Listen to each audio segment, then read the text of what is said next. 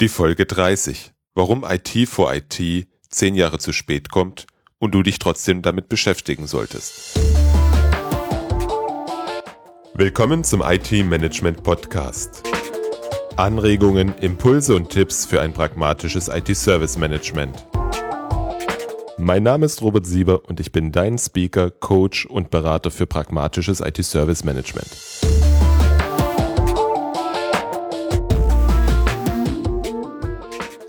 Mehr als ein Jahr hat es gedauert, bis die Open Group das IT for IT Referenzwerk ohne große Hürden für dich und mich zugänglich gemacht hat. Ich versuche schon seit anderthalb Jahren Mitglied der Arbeitsgruppe zu werden. Dabei habe ich gelernt, das ist nur Mitarbeitern bzw. auf Empfehlung der beteiligten Unternehmen möglich. Nun ist die Wartezeit vorbei und du kannst jetzt einen Blick darauf werfen. Den Link findest du natürlich in den Show Notes zu dieser Folge unter www.different-thinking.de slash 030. Was ist IT for IT? Geschrieben wird es IT 4 IT oder auf Deutsch IT 4 IT. IT for IT ist eine Referenzarchitektur, und ein wertschöpfungskettenbasierendes Betriebsmodell für das Geschäft der IT. So sagt die Open Group in der Einführung zu dem Modell. Weiter lautet es dort, es verwendet einen Wertschöpfungskettenansatz, um ein Modell der Aufgaben zu erstellen, die IT-Organisationen durchführen, um die Aufgaben zu identifizieren, die zur Wettbewerbsfähigkeit des Unternehmens beitragen. Puh, ganz schöner Brocken, oder? Hier für den Podcast habe ich jetzt gerade drei Anläufe gebraucht, um das fehlerfrei abzulesen. Lass uns das mal auseinandernehmen, bevor ich für dich ins Detail gehe.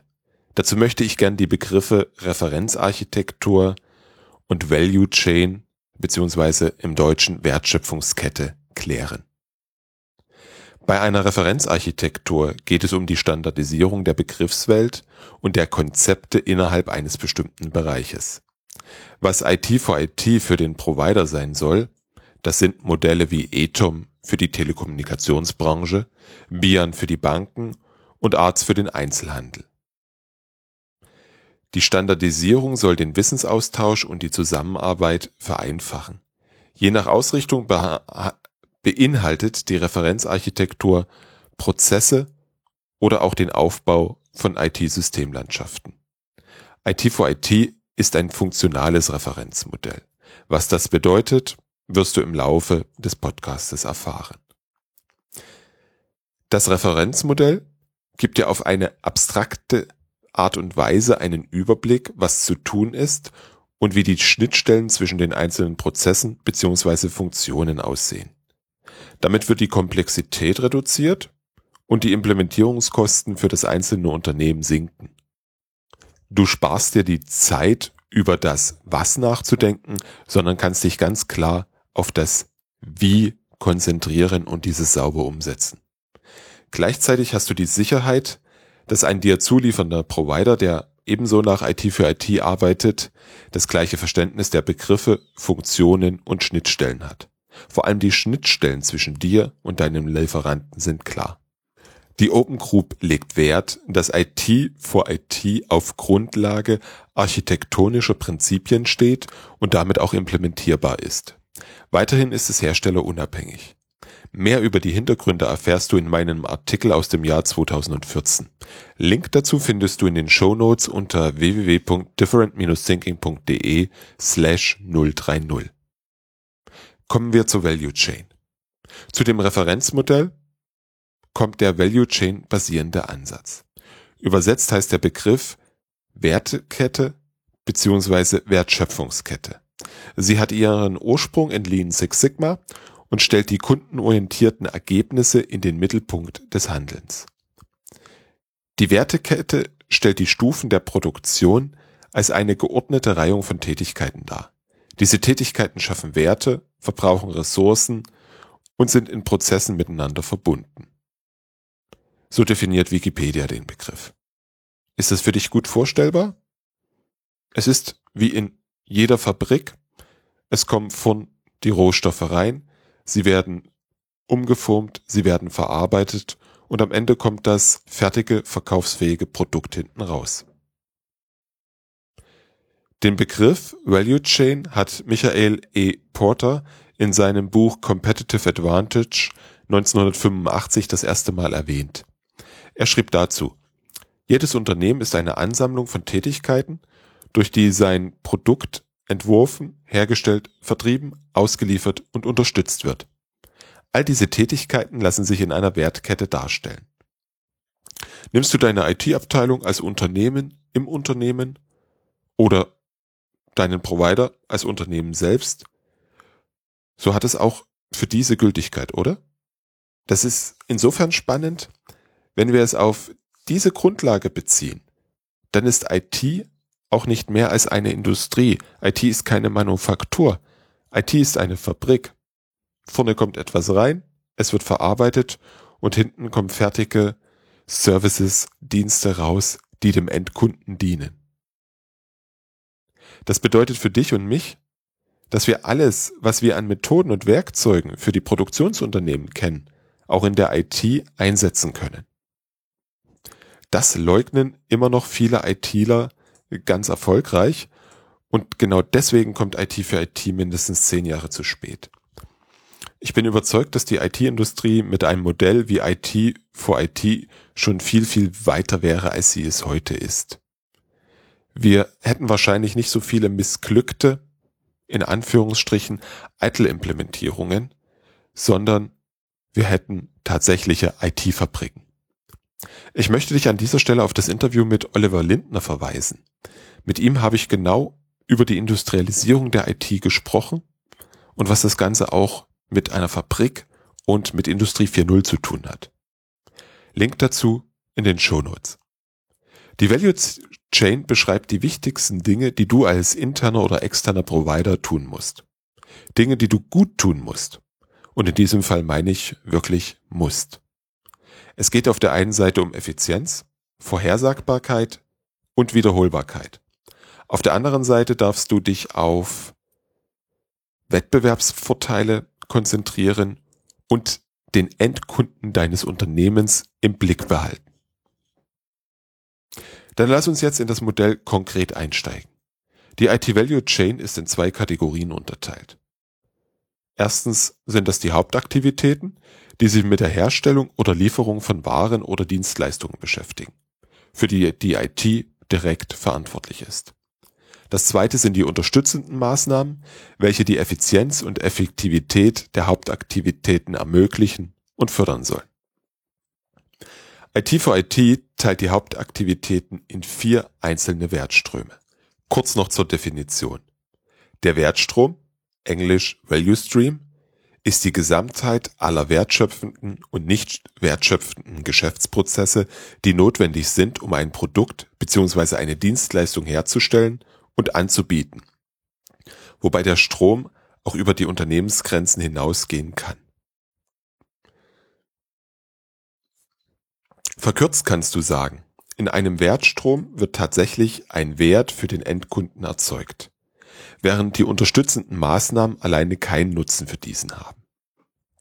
Die vier Wertströme in IT für IT und damit Hauptaktivitäten sind erstens Strategy to Portfolio, zweitens Requirement to Deploy, drittens Request to Fulfill und viertens Detect to Correct. Wenn du daran denkst, dass bei IT for IT das Business oder IT-Services im Mittelpunkt stehen, dann sind das alles Aktivitäten, die du durchführen darfst, um einen Service zu planen, einzukaufen, zu produzieren und zu steuern.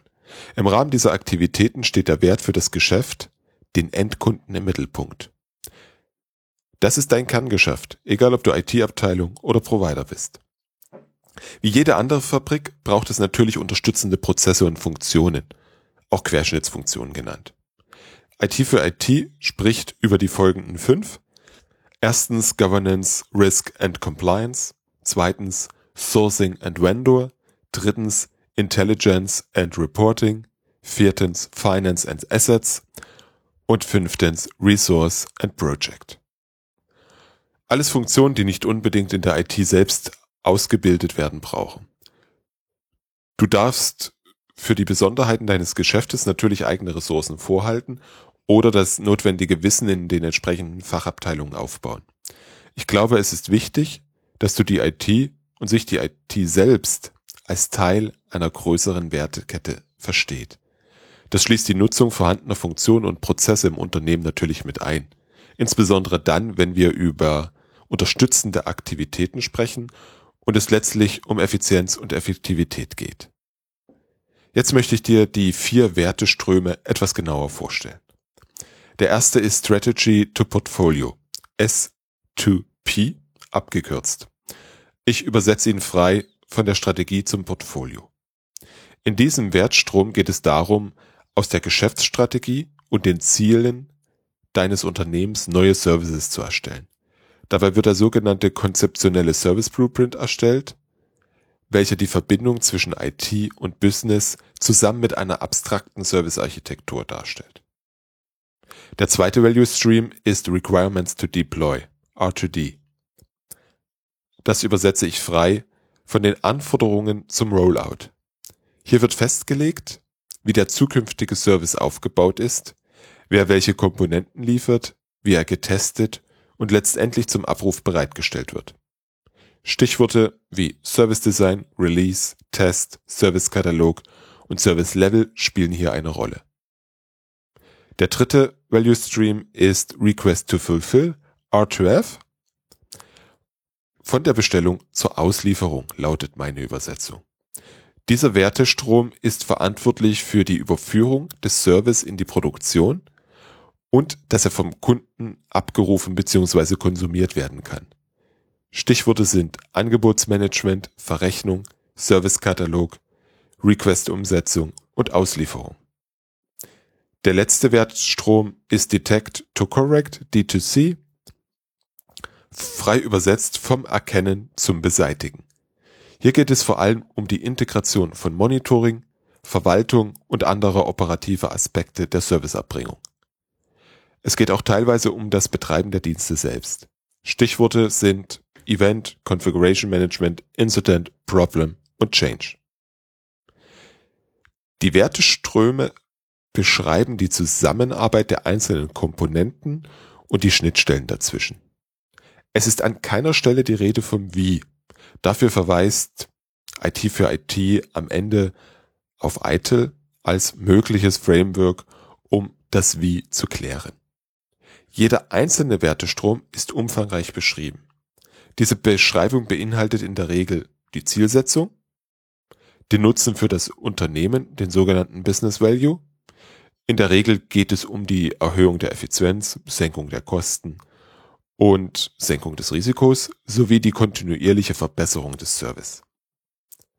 Es werden kritische Erfolgsfaktoren und die damit zusammenhängenden KPIs definiert. Zum Beispiel im Request to Fulfill Value Stream ist ein Erfolgsfaktor das Vermögen, den Kundenanforderungen gerecht zu werden. Die zugehörigen KPIs sind unter anderem Anzahl der Kundenbeschwerden bzw. der Verletzungen von OLA und SLA oder die Anzahl der mit dem Serviceabruf zusammenhängenden Incidents. Die Definition des Wertstroms an sich inklusive eines Architekturdiagramms und einer ausführlichen Beschreibung der einzelnen Komponenten gehört genauso dazu. Du bekommst einen umfassenden Überblick zu jedem Wertestrom aus einer architektonischen Sicht. Und genau das ist in meinen Augen das Problem. Es ist eine abgehobene, vielleicht sogar wissenschaftliche Sicht auf das Geschäft eines Service Providers. Und im Grunde wird nicht wirklich etwas Neues erzählt. Wenn du dich mit IT for IT beschäftigen möchtest, dann darfst du dich im Vorfeld damit beschäftigen, wie die, wie die Notation eines Architekturmodells aussieht. Bist du bereits mit Toga vertraut, ist das für dich kein Problem. Wenn nicht, dann lies bitte zuerst das Kapitel über die Notation in IT für IT. IT for IT enthält für dich viele interessante Anregungen zur Serviceerbringung. Da bin ich mir relativ sicher. Querlesen oder gar durchkämpfen lohnt sich für dich bestimmt. Erwarte aber bitte nicht zu viel davon. Praktische, sofort umsetzbare Hinweise und Ideen gibt es nicht.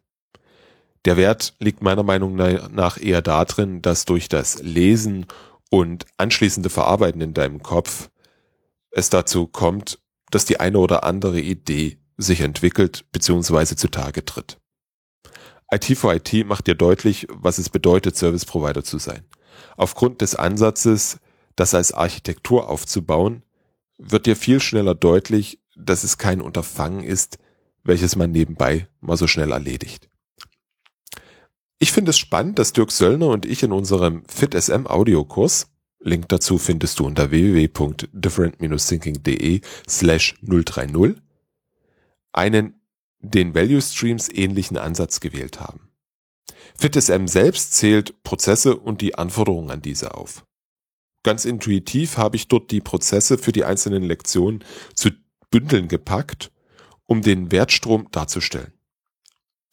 Dass es ein Wertstrom ist, fiel mir erst auf, als ich mich mit IT for IT für diesen Beitrag hier auseinandergesetzt habe.